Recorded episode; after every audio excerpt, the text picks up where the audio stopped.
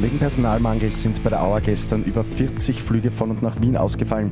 Und die G7 starten eine globale Infrastrukturinitiative. Immer 10 Minuten früher informiert. 88.6 Die Nachrichten. Im Studio Christian Fritz.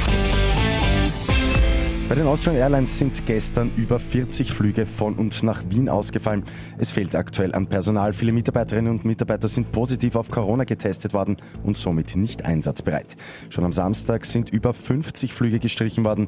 Heute wird es erneut zu Flugausfällen kommen. In welchem Ausmaß ist jetzt aber noch nicht absehbar.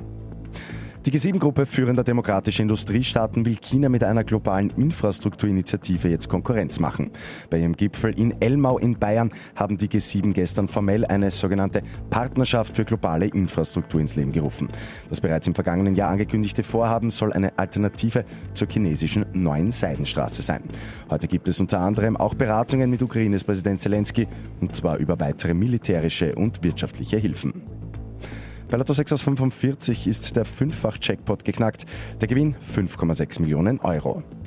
Und das Donauinselfest, das war ein sehr großer Erfolg. Die gute Nachricht zum Schluss. Insgesamt zweieinhalb Millionen Besuche sind an den drei Tagen gezählt worden. Und bei der Bank Austria Radio 886 Rockbühne ist drei Tage lang mit heimischer Musik und auch den besten Tribute-Bands Europas gerockt worden. Mit 886 immer 10 Minuten früher informiert.